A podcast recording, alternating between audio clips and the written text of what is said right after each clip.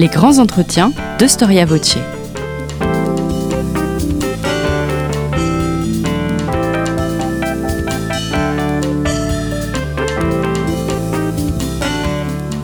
On retrouve Marie-Gwen Carichon.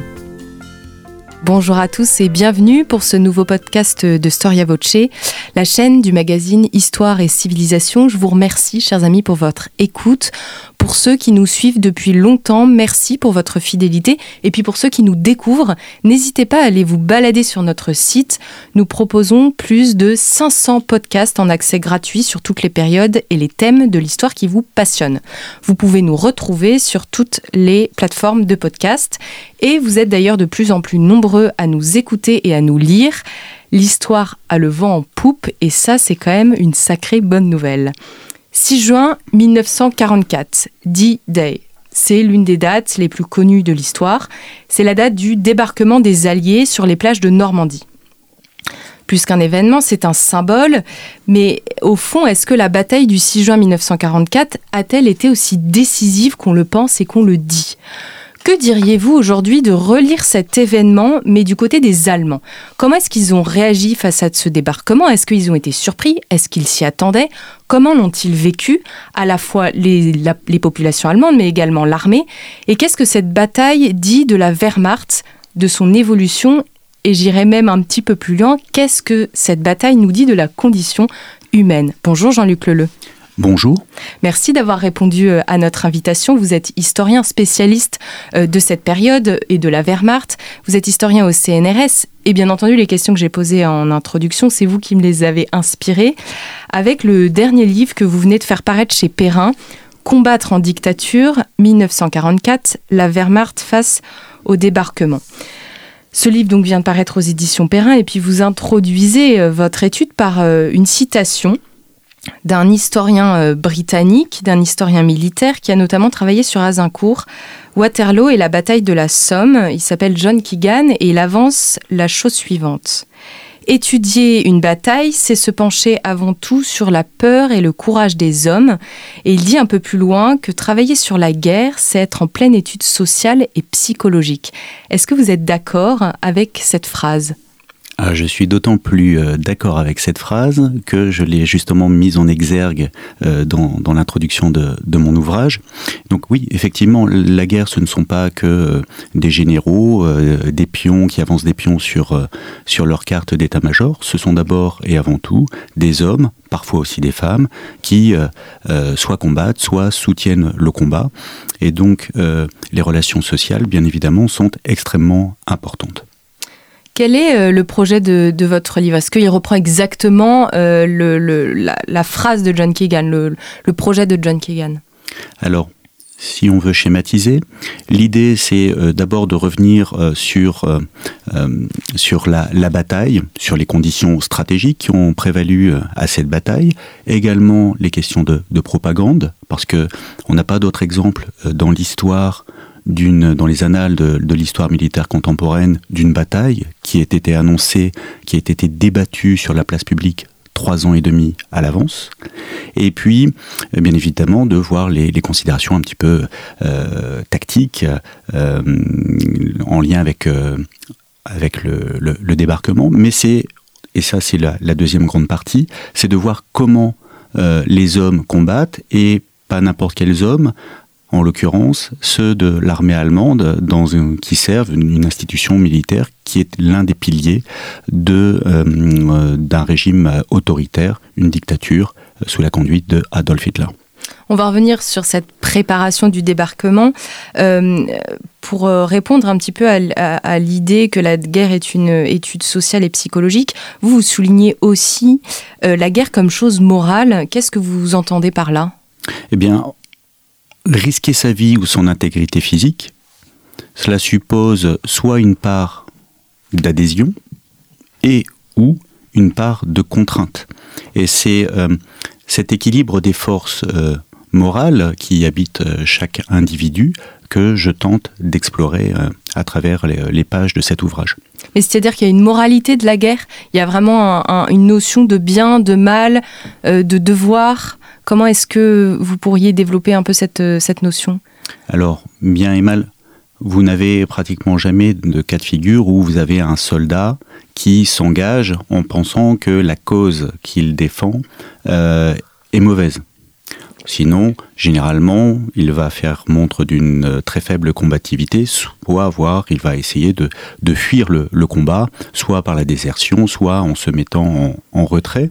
Et euh, l'idée, c'est de voir justement, entre autres, euh, quelles sont les motivations des individus et comment ils se composent et se recréent en permanence des motivations qui leur permettent d'espérer déjà de, pouvoir survivre et puis aussi d'essayer de, de, poursuivre le combat, sachant que dans le cas de la, bataille de Normandie, elle est intéressante euh, à étudier du côté allemand pour deux raisons. Tout d'abord parce que l'armée allemande l'aborde avec euh, une culture de guerre qui est là largement forgée sur le front de l'Est pendant trois ans avec bien évidemment la, part de crime qui a été perpétrée euh, sur ce front par, euh, par l'armée allemande.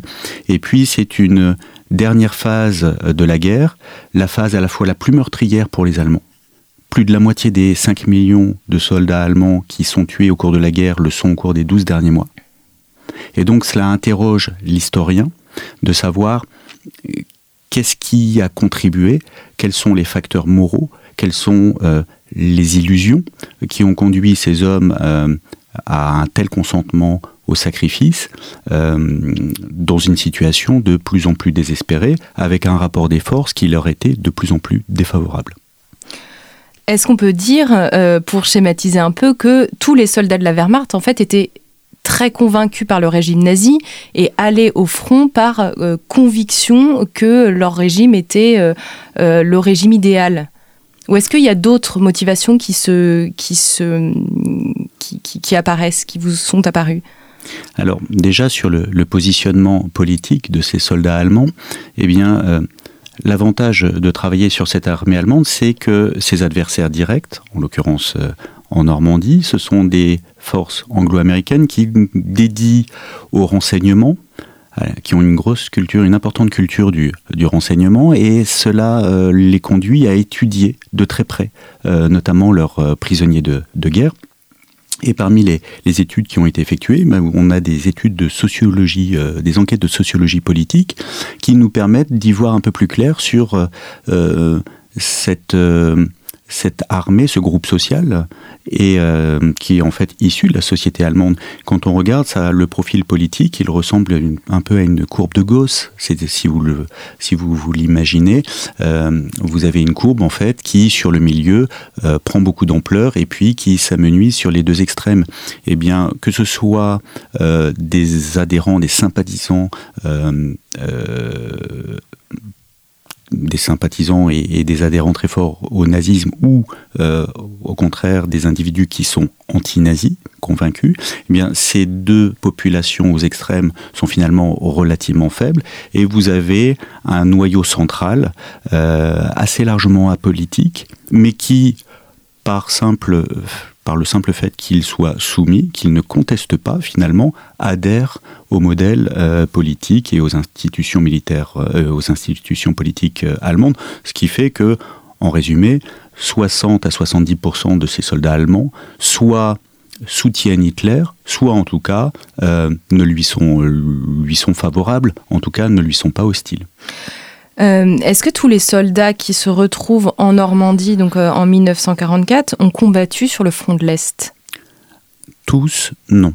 Mais une partie non négligeable de ces, euh, de ces soldats, à commencer par les cadres, aussi bien les généraux, les officiers supérieurs, mais aussi des, cadres de, contact, c'est-à-dire des sous-officiers ou des officiers subalternes, ont largement cultivé, ont largement partagé cette culture de la, guerre à l'Est. Ils ont, combattu plusieurs mois, voire plusieurs années, pour certains, sur le front de l'Est. Il serait erroné de penser qu'il y aurait eu deux armées allemandes, l'une engagée sur le front de l'Est, l'autre engagée sur le front de l'Ouest, attendant pendant des années l'arme au pied euh, euh, un hypothétique euh, débarquement allié.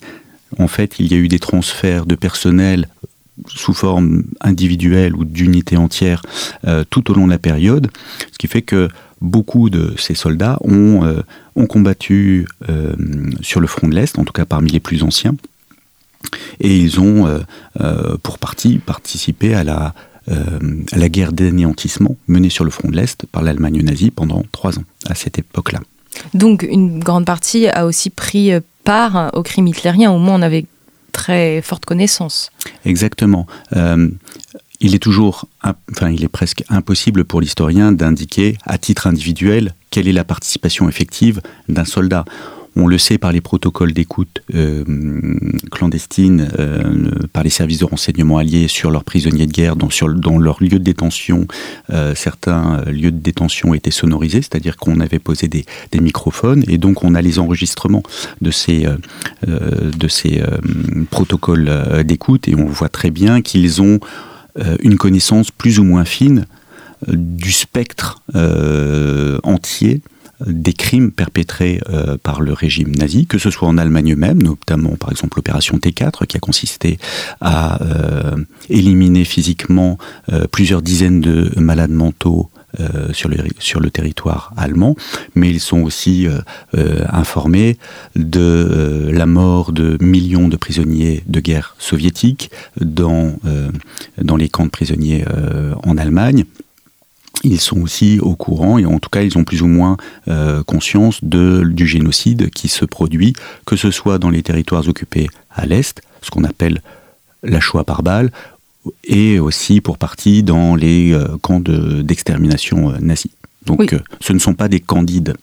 Oui, c'est important de vraiment lier en fait. Euh, euh c'est pas des soldats euh, qui découvrent qui découvrent la guerre. Il y a quand même un passé nazi depuis de longues années en fait. On est en 1944. Tout à fait.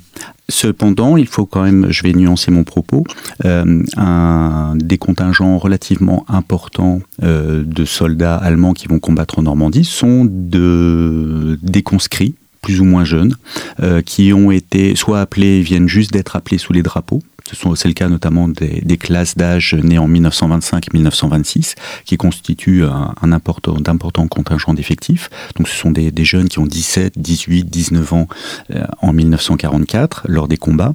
Et puis on a aussi euh, une masse de euh, d'affectés spéciaux, c'est-à-dire des conscrits qui avaient eu la permission de rester travailler pour la production de guerre allemande et qui, pour combler les rangs d'une Wehrmacht qui, qui a subi de plus en plus de pertes, ont été appelés à la fin de, l'année, enfin tout au long de l'année 1943, et qui ont rejoint, euh, euh, qui connaissent leur baptême du feu en Normandie à l'été 1944. Comment l'armée allemande est-elle constituée? Est-ce que son organisation, son fonctionnement est globalement similaire euh, aux armées des Alliés?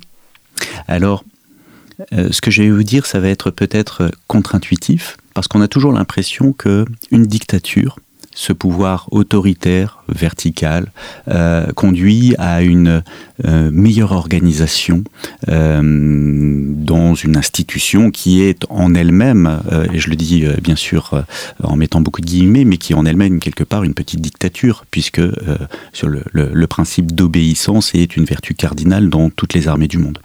Le fait est que l'organisation du commandement allemand est finalement bien inférieure, de moindre qualité que l'organisation euh, du commandement allié. C'est ça aussi qui est tout à fait intéressant, c'est qu'on parce qu'on connaît bien l'organisation alliée, parce que les généraux alliés aussi, dans leur mémoire rédigée après-guerre, ont parfois euh, évoqué sans phare les dissensions qu'ils avaient pu éprouver les uns avec les autres, euh, créant parfois quelques polémiques dans les, dans les, parmi les cercles militaires dans l'après-guerre. On a cru que c'était une organisation finalement pas si efficiente que cela.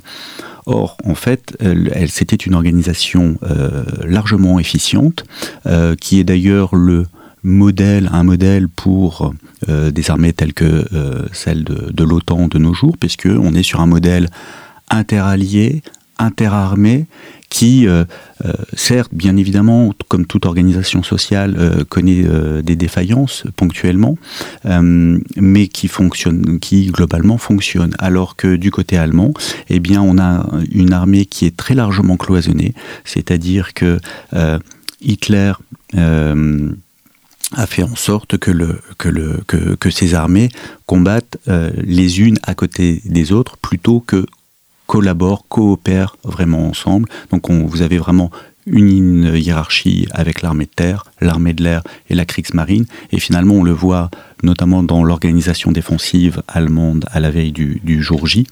On voit que cette organisation, elle n'est pas, elle n'est pas du tout efficiente. Où euh, la, Wehrmacht est-elle euh, est-elle basée juste avant le débarquement? Est-ce qu'il y a beaucoup de troupes en France? Est-ce euh, que qu'en est-il en fait de euh, l'armée allemande euh, au printemps 1944 Alors, l'armée allemande déjà au début de 1944 euh, aligne des effectifs sur le papier qui sont vraiment extrêmement importants, 10 millions d'hommes sur tous les fronts. Mais quand on regarde dans le détail, euh, sur le front de l'Ouest, on a à peu près 1 million 400 000 hommes, 1 million et demi à peu près, euh, dont 800 000 relèvent de l'armée de terre. Mais on voit que les équilibres sont entre euh, la Luftwaffe, c'est-à-dire l'armée de l'air, et la Kriegsmarine. Euh, il y a quelque part des, problèmes d'ordre structurel, c'est-à-dire que l'armée allemande, et qui est une armée continentale, se euh, bat surtout euh, sur les fronts euh, au sol, enfin mène des combats surtout au sol, puisque la Luftwaffe et la Kriegsmarine ont été progressivement mises hors jeu. La Kriegsmarine, c'est en, en, 1943. Et la Luftwaffe combat encore, aligne encore des, aviations, mais il y a une très nette supériorité, voire même une supériorité écrasante de, l'aviation alliée sur l'aviation allemande et le, les effectifs finalement ne sont pas redéployés euh, pour prendre en compte cette situation. Donc finalement, on a une armée de terre qui n'aligne pas des effectifs euh, comme il, comme il le faudrait. À quoi euh, servait le mur de l'Atlantique? Le mur de l'Atlantique, il a d'abord servi à des fins de propagande. Euh, ça a été euh, euh, dans la guerre des nerfs dont j'ai parlé tout à l'heure, ça a été un outil extrêmement important pour dissuader les alliés de débarquer ou à tout le moins pour retarder ce qui apparaissait comme une inéluctable échéance. La réalité de ce mur de l'Atlantique ne, correspond pas aux images qui ont été diffusées, que l'on connaît peut-être euh, à travers des, photo des, photographies qui nous montrent des, casemates et des canons euh, gigantesques. Ça, c'est vrai sur les îles anglo-normandes ou euh, au niveau du détroit du Pas-de-Calais on s'aperçoit que euh, ce mur de l'Atlantique, bah, c'est une série de, nids de résistance, et surtout, c'est d'abord et avant tout la réalité, l'efficience de ce mur de l'Atlantique se mesure au nombre de batteries d'artillerie côtière capables de euh, tenir à distance une flotte de débarquement alliés. Et de ce point de vue-là, la baie de Seine, et ce n'a pas été choisi euh, par hasard par les Alliés, euh, représentait absolument un point de faiblesse euh, dans la, forteresse Europe, telle que l'avait appelée pompeusement la, propagande nazie. Et ça a été un élément décisif pour comprendre le succès du débarquement allié, de l'offensive alliée le, le, 6 juin sur les, sur les, sur les plages normandes. Eh bien, les canons de la flotte alliée étaient bien plus, euh, les canons étaient bien plus euh, nombreux, on va dire 600 contre 100 canons euh, allemands capables de tirer sur la flotte, une artillerie beaucoup plus puissante, avec une capacité de, frappe beaucoup plus lointaine, jusqu'à une trentaine, voire une quarantaine de kilomètres. Et finalement, ce débarquement, eh bien, si, on, si on le résume très schématiquement, et s'il fallait prendre une image, c'est ça ressemble beaucoup à, un match de boxe où celui qui euh, l'emporte, c'est celui qui a la plus grande puissance de frappe et la meilleure allonge. Eh bien ce jour-là, très clairement, c'était les Alliés. En fait, ce que vous nous dites, c'est que le débarquement n'est pas du tout une surprise. On a parfois un peu l'impression dans l'imaginaire que les Allemands étaient surpris par les Alliés et qu'ils les ont découverts sur les plages. En fait, vous expliquez très bien dans votre livre que c'était pas du tout le cas. Euh, comment est-ce qu'ils ont anticipé euh, l'arrivée des Alliés et qu'est-ce qu'ils savaient et qu'est-ce qu'ils ne savaient pas et qu'est-ce qu'ils craignaient avec ce débarquement? Vous avez tout à fait raison. Les Alliés, euh, les Allemands avaient parfaitement anticipé euh, l'offensive alliée. Ils l'avaient tellement bien anticipé qu'ils avaient quand même construit depuis plusieurs années justement ces fortifications. Euh, alors, le renseignement allemand, le service de renseignement allemand, qui était peu considéré au sein de la Wehrmacht, étaient n'ont pas su indiquer le lieu et l'heure, mais plus généralement par un raisonnement, un calcul d'état-major, et eh et puis quelques, informations quand même, par exemple des agents qui les informaient depuis les enclaves euh, nord-africaines, euh, les enclaves espagnoles en Afrique du Nord, ce qui permettait de, d'avoir, de bien repérer le transfert de force depuis le bassin méditerranéen jusqu'au Royaume-Uni. Mais euh, les services, les, les états-majors allemands ont pu, grosso modo, euh, ont fait le pari que les Alliés allaient débarquer dans une zone assez large, comprise entre Brest et Ostende. Et vous allez me dire, c'est une zone assez large, mais c'est aussi une zone qui est à mesurer à l'aune de l'Empire à défendre par les Allemands, qui allait du Cap Nord, c'est-à-dire tout en, Scandinavie, jusqu'au Balkan. Et donc, dans ce secteur, euh, euh, dans, cette, dans ce secteur, eh bien, finalement, on trouvait une densité de troupes relativement importante, Certains secteurs du front de l'Est, à cette époque-là, au printemps 1944, étaient euh, moins bien défendus, avec une moins grande densité de troupes. Et puis, euh, euh, on le voit aussi, en France, on n'avait que quatre faibles divisions, c'est-à-dire quelques dizaines de milliers d'hommes seulement, pour défendre les plages de l'Atlantique depuis l'embouchure de la Loire jusqu'à la frontière franco-espagnole. À l'inverse, il y avait déjà des troupes assez nombreuses dans le détroit du Pas-de-Calais, mais la Bretagne et la Basse-Normandie ont été encore renforcées les mois précédant le débarquement. Là, pour le coup, c'est Hitler qui avait eu l'intuition que les Alliés pourraient lancer un assaut aéroporté massif, cherchant à isoler les péninsules bretonnes ou euh, la presqu'île du Cotentin, en vue d'isoler un, grand port en eau profonde, tel Brest ou euh, euh, Cherbourg. Et certains donc de, de, forts contingents ont été envoyés dans ces secteurs. Preuve que euh, les Allemands avaient, plutôt visé juste. Euh, le plan de largage d'une division aéroportée américaine, la 82e, euh, qui a finalement sauté sur Sainte-Mère-Église, a été changé à la dernière minute parce que cette division devait être larguée euh, plus loin dans à l'intérieur des terres. Et finalement, sur cette zone de largage initialement prévue, venait d'arriver une nouvelle division allemande arrivée en renfort au mois de mai. Et donc les plans de largage ont été Donc globalement, le, les Allemands euh, ont relativement bien anticipé euh, le débarquement allié au regard des informations disponibles. Là où ils ont été largement trompés, euh, c'est, et ils se sont trompés dans une large partie tout seuls, c'est sur le moment. parce qu'en fait, ils avaient anticipé le débarquement beaucoup plus tôt, notamment au mois de mai, à l'occasion, euh, et ce qui pouvait sembler tout à fait logique, d'une fenêtre météorologique extrêmement favorable, et puis euh, euh, ignorant bien évidemment les conditions qu'avaient voulu les Alliés, notamment le général Eisenhower, c'est-à-dire conjonction d'une marée basse et de la pleine lune, ils se sont quelque part, ils, ont été totalement surpris de voir arriver un débarquement plus tard que prévu, c'est-à-dire au début du mois de juin, dans des conditions euh, météorologiques extrêmement médiocres.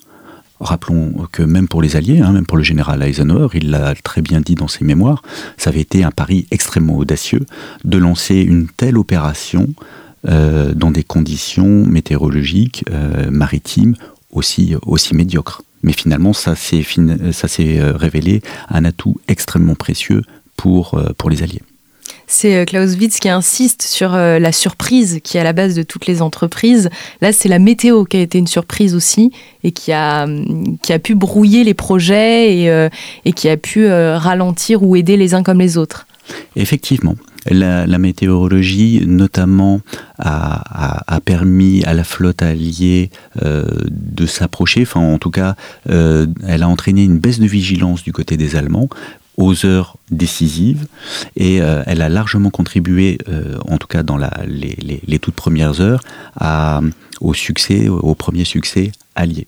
Après, la guerre, les batailles, c'est aussi, on l'oublie trop souvent, une série de hasards. Et euh, le hasard euh, de, la guerre, les hasards de la guerre en l'occurrence, notamment, ça a été la dispersion énorme euh, des troupes aéroportées alliées, qui a largement plongé les états-majors allemands dans la confusion. Et puis, autre hasard, ou en tout cas on revient justement parce que l'histoire c'est d'abord d'abord des hommes et des femmes qui agissent. Le, le fait qu'ils agissent ou qu'ils n'agissent pas d'ailleurs, c'est la panique qui sont emparés de certains secteurs défensifs allemands, souvent en marge euh, des têtes de pont alliées, donc là un petit peu plus au nord euh, du secteur euh, du Tabitch dans le Cotentin, ou alors plus à l'est au niveau de la côte fleurie, c'est-à-dire sur le secteur de côte situé derrière Cabourg, Honfleur, Deauville. cela, a jeté l'alarme, voire la panique dans certains secteurs, qui ont signalé des parachutages et surtout des débarquements dans des secteurs où il n'y en avait pas ou en tout cas pour les parachutages, il y en avait très peu. Et cela a conduit le commandement allemand à engager ses réserves euh, stratégiques, les plus immédiatement disponibles, notamment les deux divisions blindées qui stationnaient près de la côte, au mauvais endroit. L'une des divisions euh, blindées, la 12e division blindée SS, qui euh, cantonnait, qui était assez largement étalée au sud de la Seine, a été d'abord dirigée vers Lisieux, pour justement tenter de repousser un débarquement que le commandement allemand pensait en cours euh, au nord de Lisieux, euh, sur la sur la côte fleurie, et ce n'est qu'en fin d'après-midi que la division a été réengagée, réorientée vers euh, le secteur de Caen, 50 km plus à l'ouest. Ça a entraîné un retard considérable, et voilà, on est typiquement dans la réalité d'une opération militaire faite de hasard. quand on, on, regarde notamment les cartes les cartes d'opération qui, vous, montrent à chaque grande commémoration dans la presse euh, le, débarquement. On voit toujours cinq zones de cinq plages de débarquement avec les petits parachutes stylisés qui sont très précis. En fait, ce sont les intentions alliées. La réalité de la guerre, c'est euh, justement ce que disait Clausewitz, c'est le brouillard de la guerre, c'est euh, c'est pour une partie de la confusion. Et puis vous incitez bien sûr sur les hommes, sur le, psychologique. Euh, il y a une notion que vous abordez, vous, y consacrez un chapitre, c'est l'obéissance et la désobéissance. Et vous ouvrez ce chapitre avec cette phrase Un ordre donné n'est pas forcément exécuté. Euh, bien sûr, et vous le reconnaissez vous-même, cette phrase, elle peut paraître très banale, mais c'est important de prendre en compte que même en dictature, ou peut-être surtout en dictature, les hommes peuvent désobéir, prendre des initiatives, ne pas prendre d'initiative. Exactement. Et ils peuvent prendre l'initiative de ne, pas exécuter les, euh, ordres. Euh, c'est ce que je dis toujours un peu en, guise de boutade. Les meilleurs spécialistes de la psychologie humaine, ce sont peut-être les parents, puisque euh, qui est-ce que un enfant à qui l'on dit de ranger sa chambre obéit toujours immédiatement et sans murmure pour le faire? Eh bien non. pour un militaire, bien évidemment, qui est, euh, qui est dans un tout autre contexte, lui, on lui demande euh, d'engager sa vie ou son, de risquer sa vie ou son intégrité physique. Et bien évidemment, il y a euh, la nécessité pour lui de, mesurer les risques et si, en fonction de l'adhésion du consentement au sacrifice, de l'adhésion à la mission. Et puis, il y a une sorte de euh, est-ce que ça vaut la peine que je m'engage? On le voit par exemple au tout début des combats, à travers l'analyse des pertes, euh, notamment des tués. On voit que le, le nombre de tués allemands est extrêmement important dans les premiers jours du combat parce que justement toute cette guerre des nerfs qui, euh, a précédé le jour J a euh, créé une tension et puis a, fait prendre aux uns et aux autres de la conscience, euh, leur a fait prendre conscience de l'importance des enjeux stratégiques, puisqu'on le aux uns et aux autres, c'est-à-dire aux soldats alliés comme aux soldats allemands, on leur a dit que cette bataille allait être décisive pour l'issue de la guerre. Donc ils se sont engagés. Par la suite, la réalité des rapports de force a conduit euh, dans, certaines, dans certaines situations euh, tactiques les soldats à ne pas exécuter les ordres. Et on voit au fil du temps, au, fur et à mesure de la prise de conscience que les rapports de force est très défavorable aux Allemands et qu'il y a, euh, euh, il n'est pas forcément, euh, il n'est plus forcément pertinent de, poursuivre le combat. Eh bien, on voit que dans, dans, certains cas de figure tactiques, eh bien, ils désobéissent. Alors, vous venez de parler des soldats, mais est-ce qu'il y a des généraux qui se sont opposés ouvertement à Hitler et à ses décisions? Alors, dans le cadre de la bataille de Normandie, oui, euh, il y a une forme de, vent de fronde qui s'est qui, est, qui est apparu dans la seconde quinzaine de juin 1944, justement, comme je l'ai expliqué, lorsque, le, lorsque le, les généraux ont vu que euh, ont, pris conscience de l'inanité euh, de, leurs efforts et ont prôné un repli, l'évacuation de, la France. Euh, Hitler et le haut commandement allemand s'y sont euh, farouchement opposés. et le général qui a promu, enfin qui a proposé justement ce, repli, il s'appelait Guerre von Schweppenburg, il a été presque immédiatement destitué. Donc ça a été un signal très fort pour les autres généraux. Euh, au mois de juillet, on le voit qu'ils essayent euh, de faire le pont entre des ordres qui sont intenables, qui sont inexécutables, et puis la réalité sur le front, puisque le front, la guerre, eh c'est d'abord la réalité d'un rapport des forces. Et donc on voit apparaître justement des mensonges, des sophismes, des omissions dans les comptes rendus. Et puis au mois d'août, la situation devenant euh, euh, ce qu'elle est, c'est-à-dire elle devient de plus en plus euh, dramatique finalement, eh bien on voit des actes de désobéissance caractérisés et finalement un repli de la France qui est presque imposé au commandement, parce que ce sont les, troupes et puis les, généraux du front qui prennent l'initiative de se replier, notamment pour éviter l'encerclement dans la poche de falaise le mensonge, la propagande. Ça aussi, vous insistez dans votre livre sur l'impact qu'en fait l'information ou l'information mal transmise, l'impact qu'elle peut avoir dans la résolution d'un conflit. Tout à fait, puisque euh, là encore, on, est en pleine étude sociale. Vous avez évoqué le, euh, le le texte, la citation de John Keegan, on est voilà sur des rapports, euh, euh, sur des relations sociales. Le mensonge, euh, l'omission sont d'autant plus importantes que à l'armée ou dans n'importe quelle situation sociale où il y a des fortes contraintes, on est obligé de surjouer son propre rôle ou le rôle que l'on est qu'on estime devoir endosser pour ne pas paraître manquer à ses obligations. Alors comment est-ce que vous expliquez que au début de la guerre, la Wehrmacht euh, collectionne les succès, elle est quand même en très bonne posture, et au printemps 1944, on a l'impression que c'est la débâcle. Quelles sont les, raisons qui expliquent ce phénomène? Alors les raisons qui expliquent euh, ce phénomène, euh, ça s'appelle pour une part la stratégie. ça s'appelle aussi pour partie la chance. Euh, on a parlé, et l'historien témoin euh, Marc Bloch a parlé de l'étrange défaite. Il a écrit un, superbe ouvrage, un, témoignage et une analyse à, chaud euh, de la défaite française en 1940. Hein. Rappelons que en 1939, l'armée française est la première puissance militaire, enfin la première armée au monde.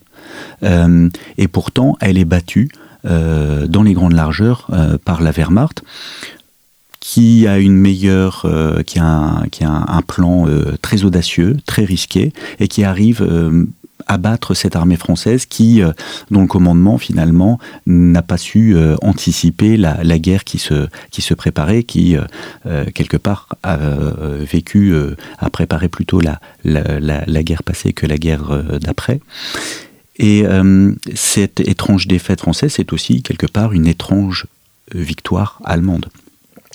Mais au fil des années, l'Allemagne qui est entrée en guerre sans planification stratégique euh, va finalement être rattrapée par euh, la réalité des rapports de force, puisque l'Allemagne est une puissance industrielle moyenne qui, euh, avec un peu de chance, euh, a réussi à mettre à genoux une partie de l'Europe au cours des, premières années. Mais en 1942, euh, c'est la fin de, la spirale de succès et donc la fin quelque part de cette guerre de prédation qui avait permis chaque conquête nourrissant les suivantes.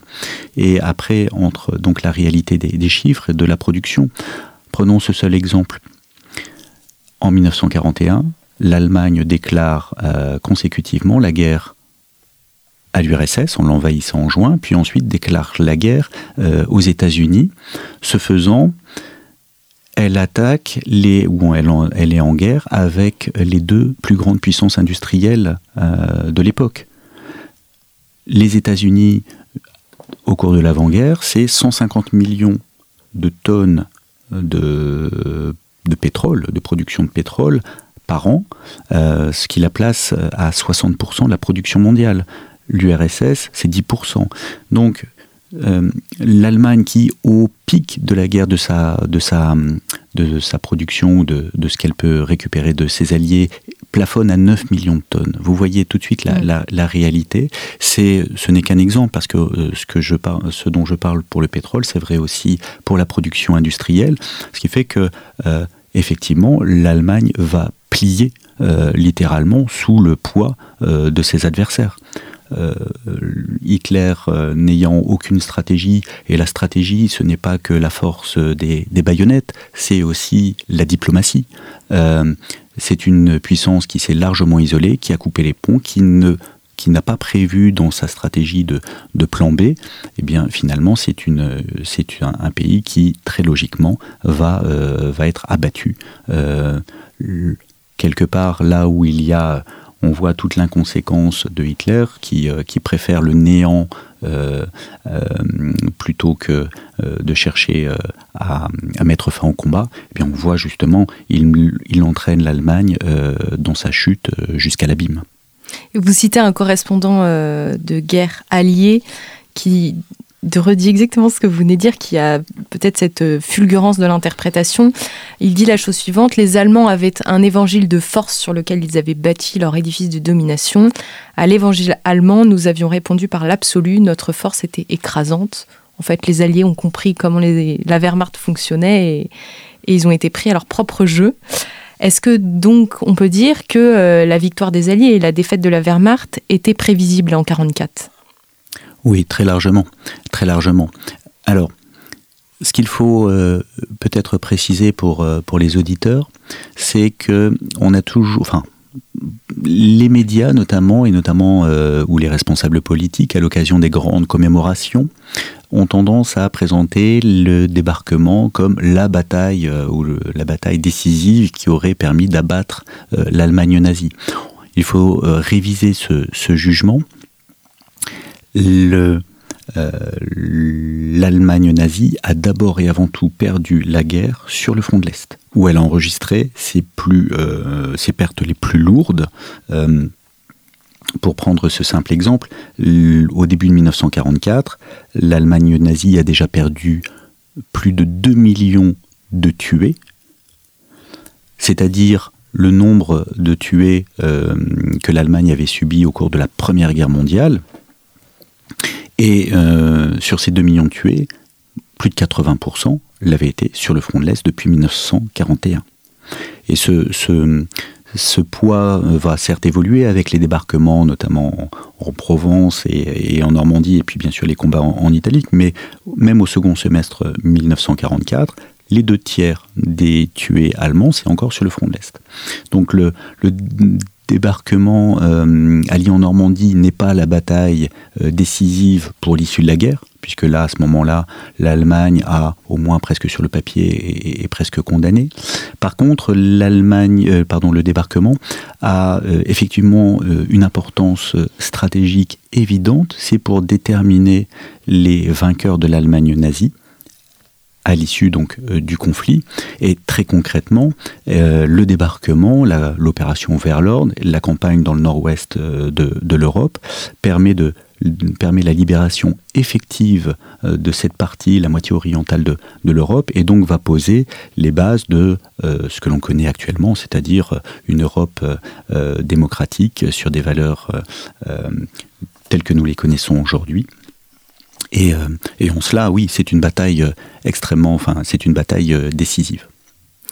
Alors pourquoi est-ce qu'on est persuadé que la bataille de Normandie est décisive?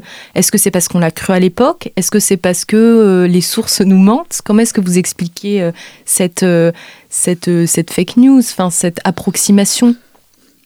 Alors, on peut l'expliquer en, en traitant l'amont et l'aval de l'événement. Prenons l'amont, c'est cette euh, bataille, euh, cette guerre des nerfs qui s'est produite pendant trois ans et demi. avec un emballement médiatique extrêmement important au cours des cinq derniers mois. Et effectivement, les contemporains qui, bien sûr n'ont pas le recul nécessaire et ont, vraiment pensé que ça allait être la bataille décisive. Hitler même, dans son appel euh, à la population et à l'armée allemande au moment du Nouvel An 1944, euh, déclare que ça va être euh, la bataille décisive de la guerre. Donc les contemporains l'ont très logiquement pris, l'ont très logiquement compris ainsi. Et il suffit de, voir les titres de la presse écrite les 6 et 7 juin 1944, tout le monde attendait le débarquement. Et euh, les journaux en font vraiment leur une, cinq colonnes à la une. Euh, en fait, le débarquement, c'était déjà un événement mondial avant même qu'il ne se produise, c'était un événement attendu. Par la suite, euh, et toujours dans, l'héritage de cette pensée, eh bien, on voit se construire euh, des récits, notamment bien évidemment Cornelius Ryan, le, journaliste correspondant de guerre à l'époque. Il participe au, débarquement en Normandie, veut en tracer un récit, et donc c'est à partir de ce récit qu'Hollywood, notamment le, producteur euh, Daryl Zanuck, euh, va réaliser ce, ce, film que l'on connaît presque tous, euh, Le jour le plus long. Et cette, euh, cette grande fresque, finalement, elle est intéressante parce que euh, elle correspond aussi euh, à une époque, c'est-à-dire lorsque le, jour le plus long sort sur les écrans euh, en 1962. Pour Danuk, c'est très clair. Son message politique, c'est que les démocraties unies peuvent vaincre les dictatures. Et lorsqu'il le, lorsqu'il le film sort, le mur de Berlin a remplacé le mur de l'Atlantique. Et on voit justement, en fait, dans ce contexte d'armement euh, moral, mental, culturel, dans euh, une épreuve qui peut, dans cette confrontation euh, civilisationnelle entre euh, les démocraties euh, euh, libérales de l'Ouest et puis le bloc de l'Est communiste, eh bien, il n'est pas question de de, de, montrer que l'URSS a participé euh, à la défaite de l'Allemagne nazie. Et finalement, on reste sur cet héritage euh, culturel. On le voit avec le discours euh, à la pointe du hoc de Ronald Reagan, pardon, en, le 6 juin 1984, un, discours fameux, c'est l'un de ses plus fameux discours, euh, qui va lui-même donner le, le ton et l'idée que cette génération de jeunes américains, de jeunes américains qui avaient connu la crise de 1929 et qui vont participer euh, à la libération euh, de l'Europe, entre autres, eh bien, c'était la, génération grandiose, The Greatest Generation. Et ça va donner aussi lieu euh, à des films, à des productions comme Il faut sauver le soldat Ryan ou Band of Brothers, avec là, pour le coup, encore un autre biais qui est, qui est introduit, c'est-à-dire une américanisation de la mémoire, d'une opération alliée, celle du 6 juin 1944, où, on l'oublie trop souvent, la majorité des effectifs engagés est servée sous la bannière du Royaume-Uni. Et puis vous dites aussi, vous soulignez pour euh, continuer sur les sources et les témoignages, que rarement, je vous cite, le récit militaire d'un conflit n'a été autant influencé par la vision des vaincus. Alors oui, c'est tout à fait intéressant. C'est un, un, processus qui, au départ, euh, part d'une bonne intention, c'est-à-dire les services historiques euh, américains veulent, pour écrire l'histoire euh, officielle euh, des opérations euh, prennent soin d'interroger d'anciens officiers allemands, notamment la plupart sont, sont des généraux, et ils vont susciter tout un travail d'écriture. On a à peu près 2500 études qui vont être rédigées de 1945 à 1961 sous l'égide de l'ancien chef d'état-major de l'armée de terre, le général Halder. Et cette, euh, cette production, finalement, à mi-chemin entre les, le témoignage personnel et le, compte rendu, euh, va, euh, va, être, va inspirer très largement les travaux ultérieurs des, des historiens. Et finalement, c'est une vision de la guerre qui va infuser dans bon nombre de, de récits, parce qu'en plus, une, ça a l'avantage d'être une production traduite en anglais, donc beaucoup plus facile d'accès. Sauf que, bien évidemment, vous l'imaginez, les témoins ne sont pas forcément les euh, mieux placés. En tout cas, lorsqu'ils euh, livrent leur version des faits, euh, ils introduisent forcément des biais. Et c'est cette vision biaisée de l'histoire qui a, conduit justement à, à fausser le regard porté sur la Wehrmacht, notamment bien évidemment à commencer par euh, euh, les crimes euh, perpétrés justement par les troupes que dirigeaient ces, généraux, et puis aussi sur les erreurs de commandement avec la, large propension de se défausser de ses responsabilités dans les échecs militaires sur, sur, sur Hitler le 6 juin 1944 en fournit un exemple euh, euh, éclairant. Euh, on a tous en mémoire dans cette scène du, jour le plus long où l'un des généraux allemands déclare que la bataille sera perdue parce que Hitler dort. En fait, c'est comme je l'ai expliqué tout à l'heure, c'est d'abord un problème de d'envoyer les renforts au bon endroit, au bon moment. Une dernière question, Jean-Luc Leleu, dans votre chapitre 22, vous insistez sur euh, l'idée qu'il faut écrire aussi la bataille à travers ses morts. Qu'est-ce qu'ils euh, peuvent nous apporter pour comprendre en fait le conflit? Qu'est-ce qu'ils nous disent? Alors cette pensée, elle est euh, directement issue d'une réflexion d'un officier français qui s'appelle Charles Ardent Dupic, qui a écrit au cours du 19e siècle et qui est mort au cours de, la guerre franco-prussienne de 1870-1871.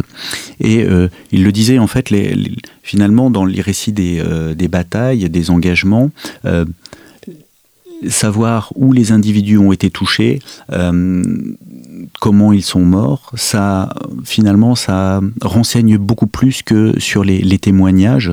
Encore une fois, les, témoignages peuvent être très précieux des combattants, mais euh, dans le chaos de la bataille, euh, en fait, on ne perçoit pas toujours euh, de manière objective, bien évidemment, les, les, événements. Et tout simplement aussi, on a le fait de s'intéresser aux morts, aux pertes, aux blessés, aux malades et y compris aux pertes psychiatriques, eh bien finalement ça donne un éclairage tout à fait différent euh, des conditions réelles de combat, des dangers auxquels sont exposés les individus à travers leur corps ou à travers leur esprit. Et puis ça permet donc de rééquilibrer les choses dans une approche plus quantitative, alors qui pourrait paraître... Euh, euh, les statistiques paraissent toujours très froides, mais elles ont quand même cet avantage énorme de, de, sortir du pathos pour revenir justement sur, euh, euh, une vision plus, euh, équilibrée des choses. Par exemple, ça permet de, voir à quel point les, services logistiques et administratifs allemands ont été frappés par l'aviation alliée non pas sur la ligne de front, mais bien en arrière. Et puis ça permet aussi d'ouvrir des perspectives telles que le traitement psychiatrique, enfin le traitement des pertes psychiatriques par l'armée allemande, avec euh, euh, euh, ou, l'absence de, traitement psychiatrique. En bref, ça, ouvre tout un champ de, recherche et de réflexion. Après cette très vaste étude, c'est un livre qui, qui apporte beaucoup de matière. Alors il y a vraiment une bonne part laissée aux sources et c'est ça qui est intéressant de, pouvoir un petit peu naviguer à travers nous-mêmes les, les, documents. Est-ce que vous, vous distinguez des caractéristiques particulières du militaire qui combat en dictature? Et plus précisément du militaire qui se bat sous le régime hitlérien Ou est-ce qu'au fond, euh, le militaire, euh, euh, ça reste un homme et il ressemble beaucoup à celui qui, lui, se bat pour un gouvernement qui n'est pas, qui n'est pas un, régime dictatorial? Alors la réponse, elle sera malheureusement incomplète et nuancée. Incomplète en ce sens où on manque encore d'études euh, un peu parallèles pour étudier d'autres institutions militaires euh, agissant sous d'autres sous d'autres sous d'autres régimes sous d'autres régimes politiques. Et puis, elle sera nuancée en ce sens où le combat lui-même, c'est-à-dire dans son aspect euh, pour l'individu très tactique, eh bien souvent c'est euh, défendre ou attaquer une position. Euh, et finalement, rien ne, change à ce niveau individuel. Donc moi, ce que je propose, c'est de, regarder au-delà, c'est le cadre institutionnel, de voir comment on récompense, comment on sanctionne. Et là, très clairement, le modèle, euh, il y a des différences très nettes, euh, que ce soit sur euh, les récompenses, qui sont enfin, les modèles de récompense ou de, sanctions sont exacerbés. L'Allemagne nazie récompense énormément davantage que le, les régimes, les armées occidentales. Par exemple, l'armée allemande qui combat en Normandie donne presque autant de, décorations à ces hommes en juin 1944 que la première armée américaine qui combat euh, à la même époque en Europe pendant sept mois. Euh, récompense pécuniaire aussi, euh, à la fois pour les soldats et puis pour leurs familles. Et puis dans, le, dans le, les registres des sanctions, eh bien, on voit aussi une armée extrêmement brutale, avec Bien sûr, il y a, comme dans toute armée, un volet judiciaire, de répression judiciaire, mais surtout, à partir de 1943, euh, il y a un ordre de Hitler qui donne, euh, qui permet, qui autorise, qui délègue à ses officiers généraux, d'abord ponctuellement et puis de plus en plus, euh, la possibilité que les cadres abattent tuent de leurs mains les soldats qui chercheraient à déserter ou à fuir le champ de bataille. Et donc on voit cela, euh, il faudra encore voir quel est le, étudier le processus de diffusion sur le front de l'Est, mais en tout état de cause, en 1944, à l'été 1944, on voit, on a les témoignages, on a des euh, protocoles d'écoute qui nous montrent très clairement que euh, des officiers ou des sous-officiers allemands n'ont pas hésité à abattre leurs propres hommes pour maintenir le reste des troupes au combat. Merci Jean-Luc Leleu. Merci à vous. Merci beaucoup euh, pour euh, de nous d'avoir répondu à nos questions. Euh, je rappelle que vous êtes historien au CNRS, grand spécialiste de la Deuxième Guerre mondiale, vous l'avez deviné, chers amis, et vous venez de publier un livre, donc Combattre en dictature, 1944, la Wehrmacht face au débarquement, et ça permet vraiment d'avoir un regard euh, plus profond euh, sur le débarquement. C'est un livre qui est important, qui fait à peu près 800 pages, je crois, mais qui se lit très facilement. je vous remercie d'ailleurs pour ça, parce que même quand on n'est pas spécialiste d'histoire militaire, on voit où vous voulez en venir et on comprend que euh, même les guerres, enfin surtout les guerres, sont des affaires d'hommes et que c'est important de prendre en compte euh, tous ces paramètres. Merci à vous, chers amis, pour votre écoute et pour votre fidélité et je vous dis à très bientôt pour un nouveau numéro de nos grands entretiens.